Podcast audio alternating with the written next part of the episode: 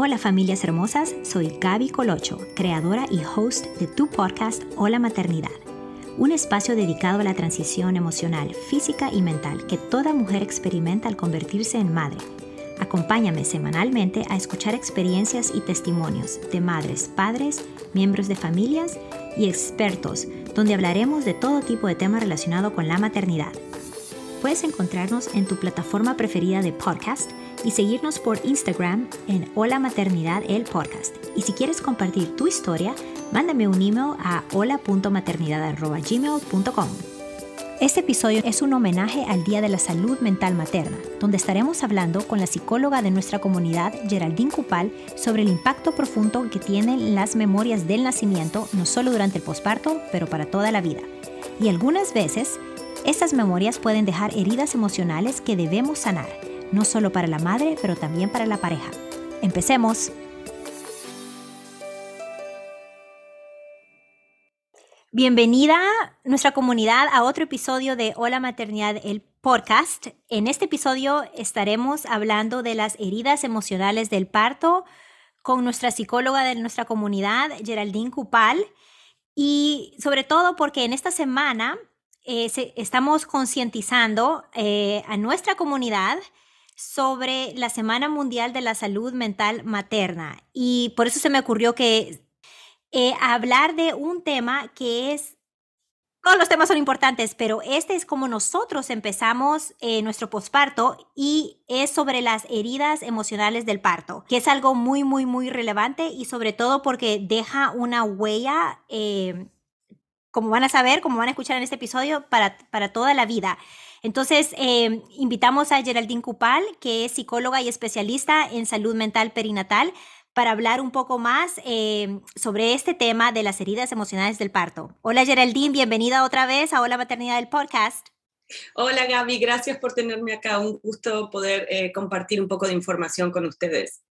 Sí, muchísimas gracias. Y cuando contacté a Geraldine que teníamos que hacer un episodio en esta semana de la salud mental materna, ella me dijo, ¿sabes qué? Tenemos que hacer esto, tenemos que hablar sobre las heridas emocionales del parto, aunque no siempre las memorias van a ser heridas, van a ser algo negativos, también pueden ser recuerdos muy alegres, pero la verdad que, que es, una, es una memoria que se nos queda imprenta para toda la vida. Para toda la vida. La verdad que los recuerdos del parto son para toda la vida.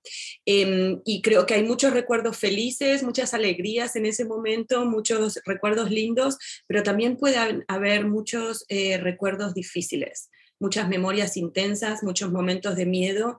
Y este es otro de los temas que está silenciado, porque muchas veces se habla de em, la recuperación física del parto, pero se deja un poco de lado lo que es la recuperación emocional de un parto.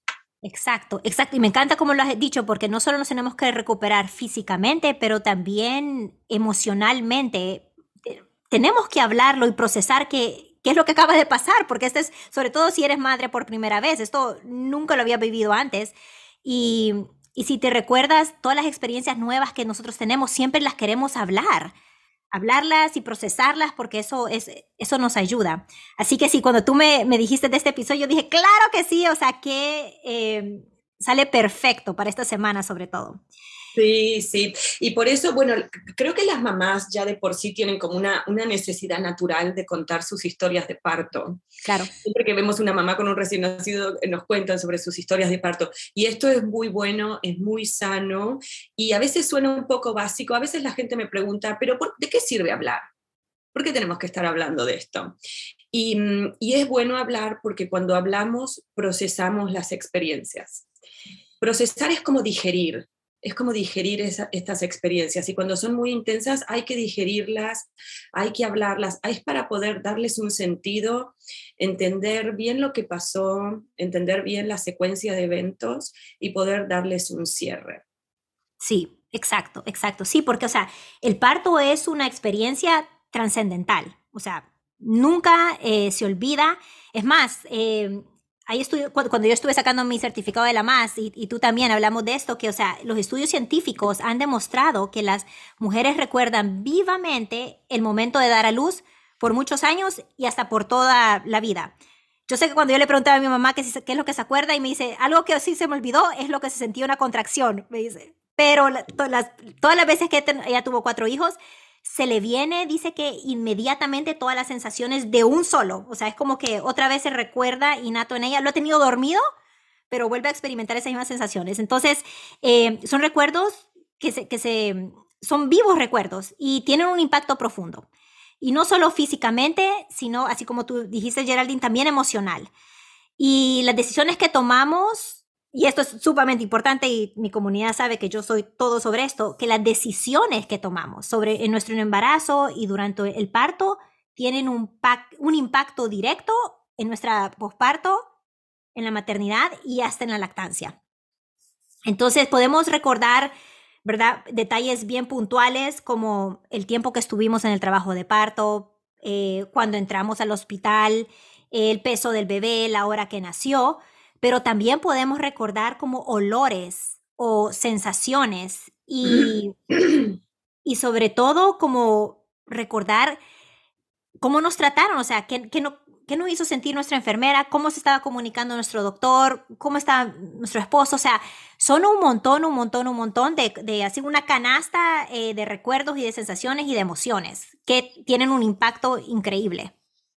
Sí, y los partos pueden llegar a ser muy largos, pueden llegar a durar 24 horas, 48 horas, incluso más. El trabajo de parto puede ser muy largo y hay muchas piezas y hay muchos recuerdos. Y hay algunas partes o algunas piezas que quedan como desconectadas olvidadas. ¿No? Hay algunas que toman prioridad y otras que quedan eh, desconectadas.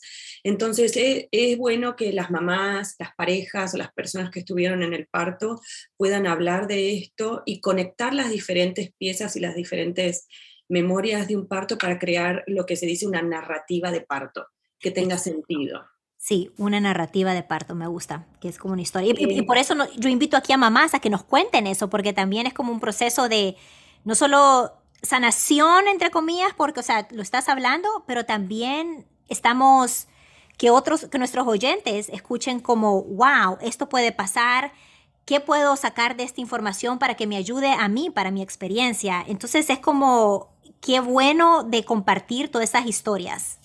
Sí, saber que no estamos solas, no estamos solas. Exacto.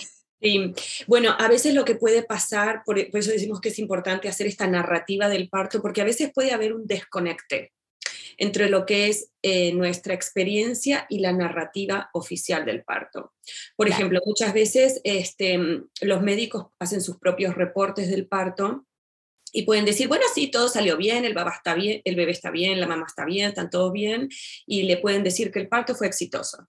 Pero em, a veces eh, los procesos de parto, como decimos, son muy largos y pueden haber situaciones que, por ejemplo, den mucho miedo o momentos donde la cosa se pone difícil o momentos donde la mamá em, eh, teme un poco por el bebé o por ella misma y cosas así.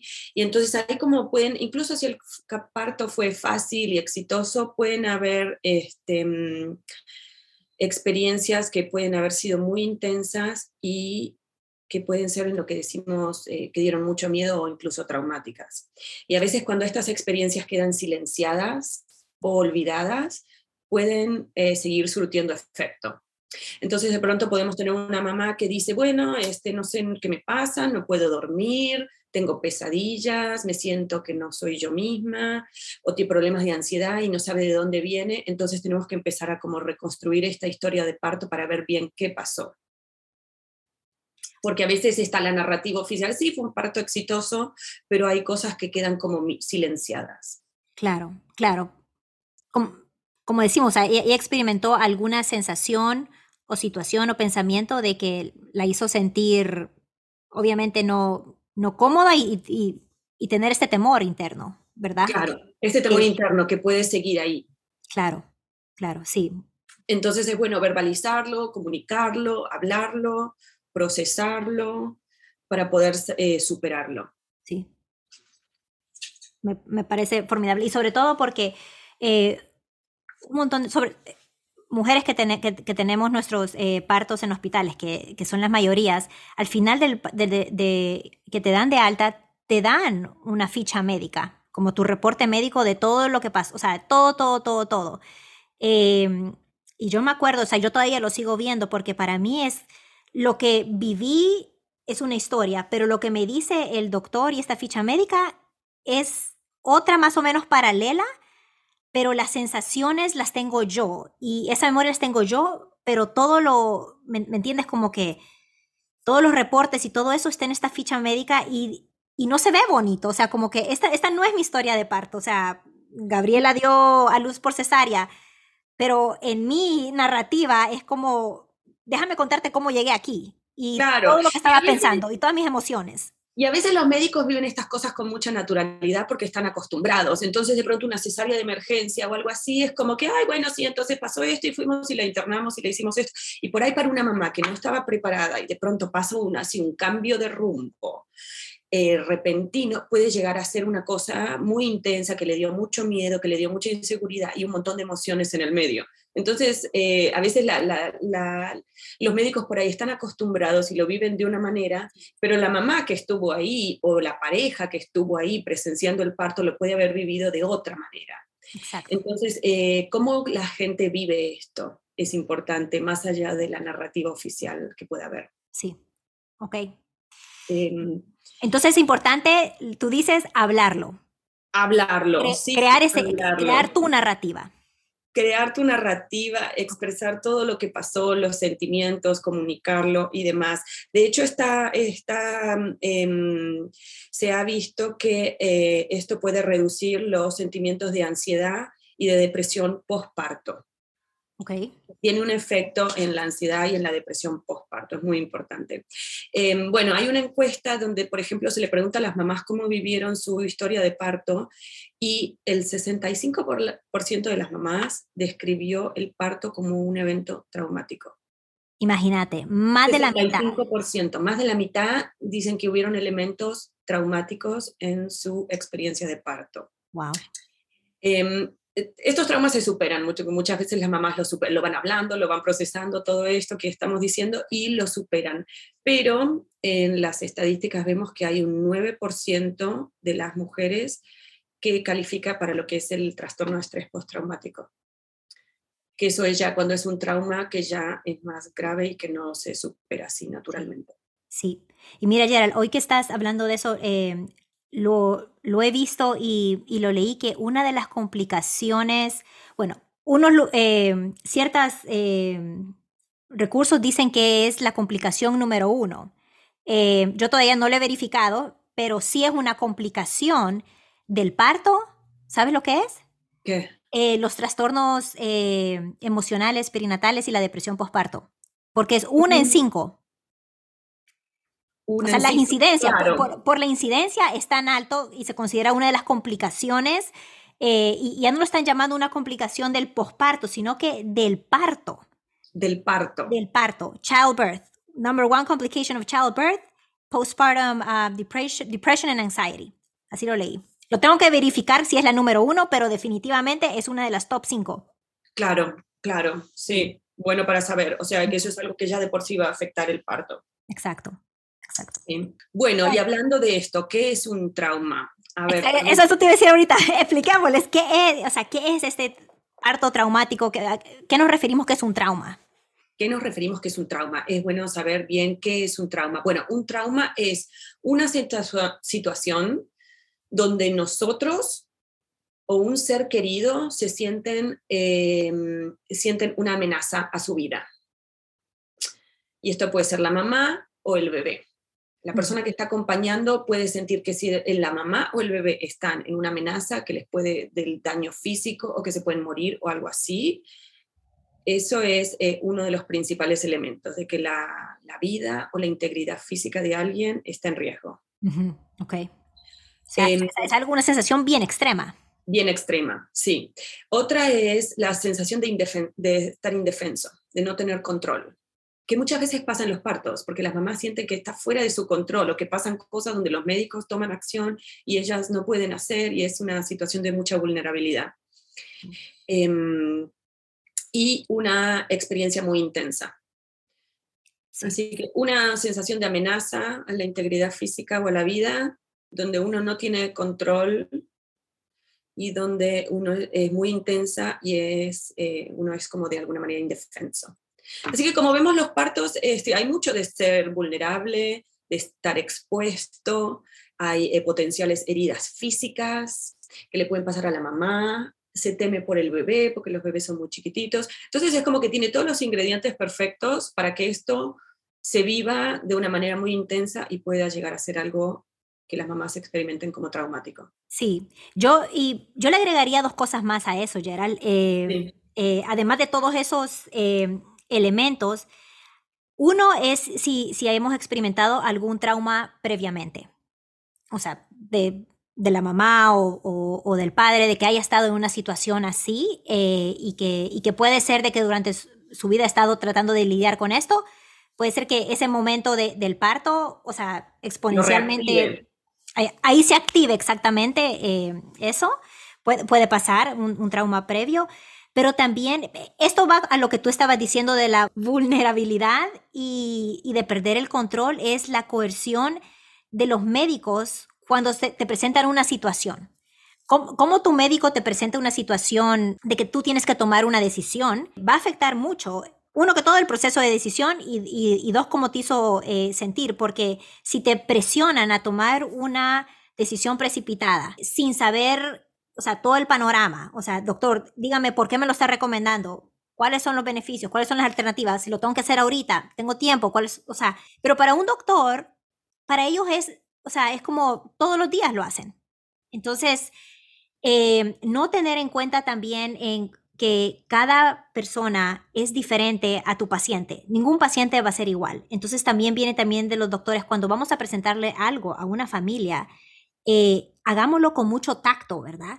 O tal vez nosotros decirle al doctor, hey doctor, por favor, explíquemelo bien. O sea, es como no, que no hacerte sentir así tan presionado de que literalmente no tenés control y que si no haces lo que el doctor te, te, lo dice, o sea, estás poniendo, estás poniendo la, tu vida y la vida de tu bebé en, en, riesgo. O sea, como, yo me acuerdo, o sea, a mí me lo hicieron, me dijeron como que, bueno, si te quieres ir de alta, te das de alta, pero si algo le pasa a tu bebé, entonces es tu problema. claro. Bueno, obviamente, no voy a hacer eso. ¿Me entiendes? Es como, no, es la forma, los doctores no hacen eso con nosotros. Ellos, ellos se quedaron todavía en la, en la, en la fase donde, de Sócrates, donde esto es lo que da el doctor y lo que dice el doctor está perfecto y no hay forma de cuestionarlo. Entonces, creo que ahí e, eso tiene que estar cambiando porque sí causa un trauma. Y es de nuevo lo que volvemos a la sensación de amenaza. Exacto. La integridad física de uno o del bebé. Si, si no hacemos esto, no tomamos esta decisión o algo sale mal, algo tremendo le puede pasar al mamá o al bebé. Y es mi culpa. Y es, y es una gran responsabilidad. responsabilidad. Entonces, bueno, ahí vemos de nuevo, sí, la sensación de vulnerabilidad. Este, sí. Bueno, y, y Gerald, em, ¿cuáles serían los factores de riesgo eh, para que un parto se convirtiera, se convierta en, en un evento traumático? Sí, buena pregunta. Em, eh, los factores de riesgo para que un parto se convierta en traumático creo que son las cesáreas de emergencia, porque ahí se toma un rumbo distinto, de pronto terminan en una cesárea, en algo inesperado, da mucho miedo. Las hemorragias de posparto, el bebé nació y de pronto empieza a haber una hemorragia, eh, las mamás les da mucho miedo eso, y las personas que están acompañando los partos también. Cuando los bebés tienen que ir a los cuidados intensivos neonatales, al NICU, Eso también da mucho miedo porque ¿qué le está pasando a este bebé? Claro cuando eh, de pronto los médicos em, hay complicaciones y tienen que usar los forceps o la ventosa, lo que acá le dicen el vacuum. Vacuum, sí. Eso también. Em, partos eh, asistidos, sí. Que, los partos asistidos. Que no solo trauma emocional, pero también físico. Físico, claro, puede ser físico y emocional. He escuchado de mamás que cuando ven que dice, uh, cuando lo vi al médico agarrando esa cosa, me agarró un miedo inmediato, ¿no? Em, sí, no, puede dar mucho miedo. Em, cuando hay desgarres de tercero eh, o cuarto grado. también. Eso también. Cuando los partos son muy largos, hay partos que pueden llegar a durar a setenta y pico de horas. Cuando son tan largos y tan agotadores, este, también pueden llegar a convertirse en algo como traumático, como que no tenía fin, no había salida. Ahí ya se vuelve más como un sufrimiento. Como un sufrimiento.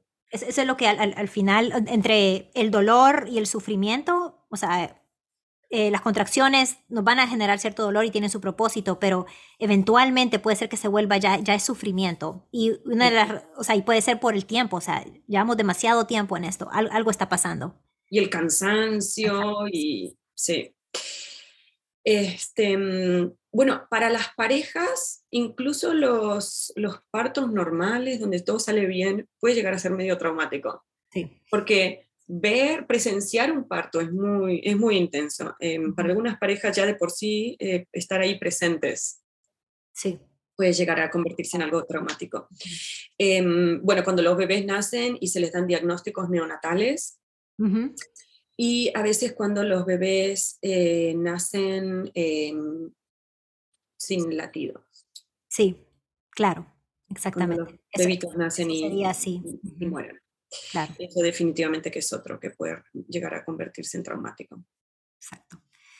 Y como vemos, es, por eso, ¿verdad? Que muchos de nosotros vivimos como con, con este trauma, sin, así como tú dijiste al principio del episodio, puede ser que ni lo sepamos, o sea, que, que, todo salió bien, pero estamos cargando algo que, que de verdad que necesitamos encontrarle esa, esa pieza en nuestra narrativa, porque tal vez no tenemos, así como tú dijiste, nuestra propia voz de, esta narrativa y que lo, tal vez contamos siempre lo mismo, pero al final no, nos falta algo que, que poner ahí. Sí, falta algo. Este, bueno, yo me acuerdo que conocí un eh, papá que, por ejemplo, el parto había salido todo bien, mamá estaba bien, bebé estaba bien, los médicos, esto fue un parto exitoso, no hubo ningún problema, ningún inconveniente.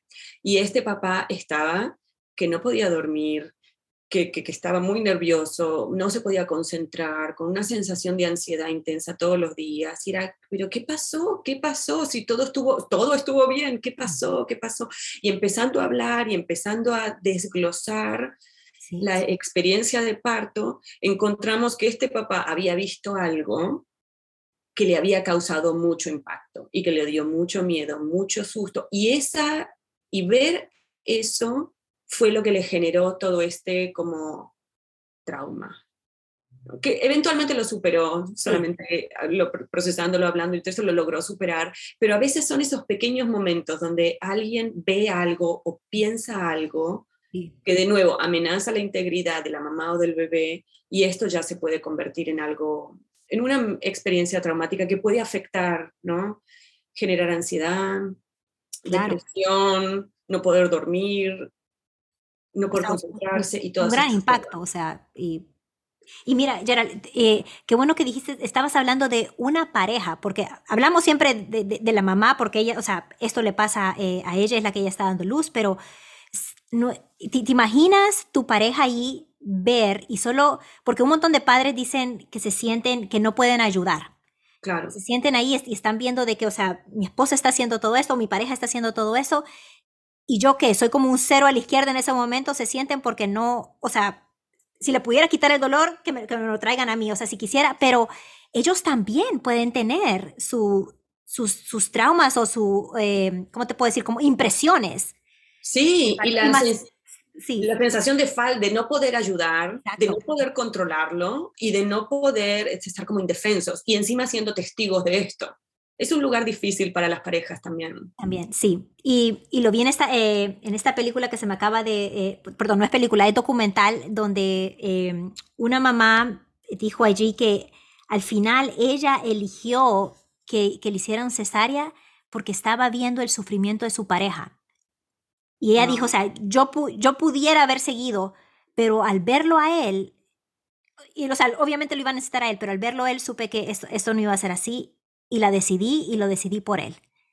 Entonces fue, fue como también, imagina, o sea, e, eso a mí también me creó como, wow, qué, impresión, o sea, o sea, ella también estaba pensando en, su esposo y lo que su esposo estaba pasando, y aún así ella estaba con todo esto, las contracciones y, todo lo demás, y, y tendré que tomar una, de, una decisión como que esto es lo mejor que puedo hacer por mi familia, no, una heroína. Sí, sí, sí. Y a las parejas acompañantes que están, esto también les impacta. A veces esto también queda minimizado, silenciado, como que ah, la mamá, el bebé, los médicos ya, y bueno, ¿y qué hay de la persona que estaba ahí presenciando y acompañando? Exacto. Eh, exacto, exacto. Es un lugar difícil. Sí. Entonces, se necesita ese, ese tiempo de, de recuperación y de procesar y, hablarlo, así como tú lo has dicho. Sí. Y, y Gerald, dime, ¿se pueden superar estos traumas? O sea, ¿qué, qué hacemos? ¿Qué, podemos hacer? Se pueden superar. Yo creo que la mayoría de las veces las mamás y las eh, parejas lo superan hablándolo y con todas estas cosas, este, eh, compartiéndolo con otras mamás y con personas que estén como eh, en la comunidad, esto se puede superar. las mamás logran seguir adelante, pero a veces no, a veces este, son, son más difíciles de superar y puede ser que las mamás necesiten un poco de ayuda. Em, o las parejas. Entonces es bueno también saber cuándo hay que buscar ayuda y decir, bueno, esto ya es, esto es otra cosa. Sí. Entonces tú dices que se pueden superar del día a día si tú lo hablas y, y tienes ese apoyo. Pero sí, con el tiempo se van superando, sí. Pero hay otras que, que probablemente necesitarías una ayuda profesional, así como de, una psicóloga o, o, un terapeuta o más. Sí, Sí, yo creo que hay, hay, gente que, les, em, que necesitan de pronto buscar eh, ayuda psicológica. Em, por ejemplo, y estas son em, para pensar, cuando, cuando, por ejemplo, fue una experiencia muy difícil y las mamás sienten que no son ellas mismas y que pasa el tiempo y que siguen y dicen, no me siento yo misma, no me siento bien puede ser que las mamás, eh, de nuevo, tengan dificultades para dormir, como pesadillas, recuerdos del parto, que no se pueden concentrar, que les agarra mucha ansiedad y cosas así. Em, puede ser que las mamás, por ejemplo, eviten todo contacto con los médicos, que no quieren saber nada con el médico, ni con el hospital, ni con la clínica, ni con el nada. No quieren hablar del tema, no quieren saber nada, ¿no? Esto puede ser em, una señal porque puede em, interferir en los cuidados y en la recuperación física de la mamá. Porque hay chequeos que hay que ir a hacer y de pronto si la mamá no va, esto puede causar otras complicaciones. Pero hay mamás que ya sienten que de solo ver el hospital o el olor del hospital ya es algo que no, entonces, cuando las mamás sienten una reacción tan intensa que así como que no, eh, bueno, esa es una, una de las señales. Em, también... Eh, Pero voy a decir algo, yo lo superé eso. O sea, a, mí me tomó mi tiempo para superar es, eh, yo sí fui a, mis citas con el doctor y, y, todo, pero era más que todo, el, era como, necesito saber exactamente por qué pasaban las cosas. Y como no, y, como no tenía esa, em, esa respuesta de ella, yo, yo, me tenía que poner a investigar. Entonces, em, al final, yo me hice ir, ir al hospital y solo caminar ah. alrededor. Y, y, así fue, o sea, y pasé cada uno de mis eventos, o sea, lo que pasó, y después iba, y fui dos veces, y ya después de eso ya me sentía como, ok, ya le puedo como que, let go, let go, Gaby, ya, o sea, ya no ya nos sanamos en esa área, o sea, ya hice mi paz con el hospital, ya hice el paz con la clínica de la doctora, me cambié, pero, o sea, eh, pero simplemente tenía que tener esa, esa, paz. Y, y, afrontándolo, o sea, ir y hacerlo, o sea, eso me ayudó. Sí, y esa tal vez fue tu manera de superar esto, afrontándolo, yendo, eh, eh, llegando a término con los recuerdos y con todo lo que pasó. Exacto, exacto. Sí, sí, sí. Em, bueno, a veces también eh, las mamás pueden em, tener, cuando tienen muchas ganas de llorar, como que ya pasó y siguen con muchas ganas de llorar y mucha tristeza y este pesar de, ah, el parto no fue lo que tenía planeado, no fue lo que me imaginaba, no fue lo que esperaba y con mucha, pero mucha tristeza que no se va. Este, habíamos hablado del baby blues, que el baby blues dura las primeras dos semanas pero ya si esta es una tristeza que ya pasaron dos, tres semanas, cuatro semanas, cinco semanas, y así, y sigue, bueno, esto ya es otra cosa de nuevo. Em, a veces las mamás también empiezan a sentirse de nuevo con la culpa de debería estar feliz, debería estar, mi bebé está acá, estamos bien, debería estar disfrutando, ¿qué me pasa? No, esa es otra, sí. otra señal. Y también las mamás este, pueden sentir eh, mucha inseguridad con, por ejemplo, de salir de la casa, de salir, porque sienten en el fondo que el cuerpo les falló. A veces, dependiendo de lo que haya pasado, pero muchas veces pueden llegar a sentir como que el cuerpo le falló o que pierden la confianza en su propio cuerpo. Pues Entonces, de pronto, eh, actividades de la vida normal les puede dar mucha inseguridad. Sí es bastante, es, es como, ¿cómo se puede decir? Carga que tenemos. Sí, yo creo que entre, entre más lo, lo hablan, lo, más rápido que lo hablas y lo puedas, y lo, y lo puedas expresar y ponerlo en, en, palabras y decírselo a alguien, a tu pareja, a tu mamá, a tu amigo, al, al que sea, yo creo que allí más rápido empiezas en, en, ese proceso de sanación. Pero si lo guardamos todo internamente y lo cerramos en una cajita, y vamos aguantando más y más y más, porque uno, o sea, cada una de estas cosas que nos puedan pasar están conectadas y se vuelve y se empieza a volver un recuerdo, un recuerdo bien, bien triste y poder ser hasta un recuerdo bien, bien negro, que después tiene que venir un profesional y sacarlo, ¿verdad? Y, y encontrarle ese, ese, en el rompecabezas de todo esto, a dónde ponerlo y nombrarlo y, o sea, y porque simplemente eh, fue demasiado traumático para, para una mamá o, para un padre. Sí. Sí, y otra de las cosas es que puede afectar, me olvidé decirlo, pero esto puede afectar la lactancia. Ah. También. Sí. Este, esto puede afectar la lactancia, puede afectar el vínculo con el bebé y, y, puede afectar este, la salud física de la mamá, porque si la mamá está que no quiere ir a las citas médicas, que no quiere ir a, eh, y demás, este puede afectar eh, su salud física. Por eso, por eso es importante también tenerlo en cuenta y buscar ayuda. Sí. Y, y hablando de lactancia, algo que también nos puede generar muchísima, muchísima ansiedad es solo el proceso de iniciar la lactancia. Sobre todo si lo estás haciendo por, eh, por primera vez. Eh, he acompañado eh, a varias madres últimamente donde la lactancia no ha sido exactamente lo que esperaban, o sea, alimentar a, un bebé y, o sea, y sentirse responsable de que si mi cuerpo no está produciendo suficientemente leche para nutrir a mi bebé, uy, es como eso, eso mentalmente para que una mamá lo, procese durante los primeros días eh, del posparto, durante las primeras semanas posparto, es algo, es algo bien difícil. Es algo bien difícil, sí, y también que no hay tiempo. Yo escucho mucho de muchas mamás que dicen, bueno, es que no tengo tiempo de ocuparme de mí misma o de cuidarme a mí misma porque tengo un bebito que cuidar, tengo que estoy sin dormir, aprendiendo la lactancia, aprendiendo la curva de aprendizaje es empinada, entonces, este, sí, a veces se vuelve difícil también. Sí, a veces se, se vuelve difícil y algunas madres, algunas familias, o sea, siguen adelante y otras dicen, no, o sea, me, tengo que cuidar yo primero. Eh, pero ya después, adelante viene el, ok, ahora que ya me siento mejor, ahora me siento culpable porque no le di la lactancia. Sí. O así. Entonces, como que yo, yo, siento que por veces como que no, o sea, no ganamos en ningún lado porque siempre vamos a tener esos sentimientos. Em, por eso lo que digo es como que hay que procesar lo más rápido posible, eh, hablar, hablar, hablar, así como tú dijiste, me parece para mí, o sea, algo que es tan, tan fácil en el sentido de que no necesitamos pagarle a nadie ni nada, pero sí necesitamos encontrar esa persona de que va a tener esos oídos sin, sin juzgarnos. Sí, tener esa validación. Esa validación. Y como decía Gaby, también la autocompasión. ¿no?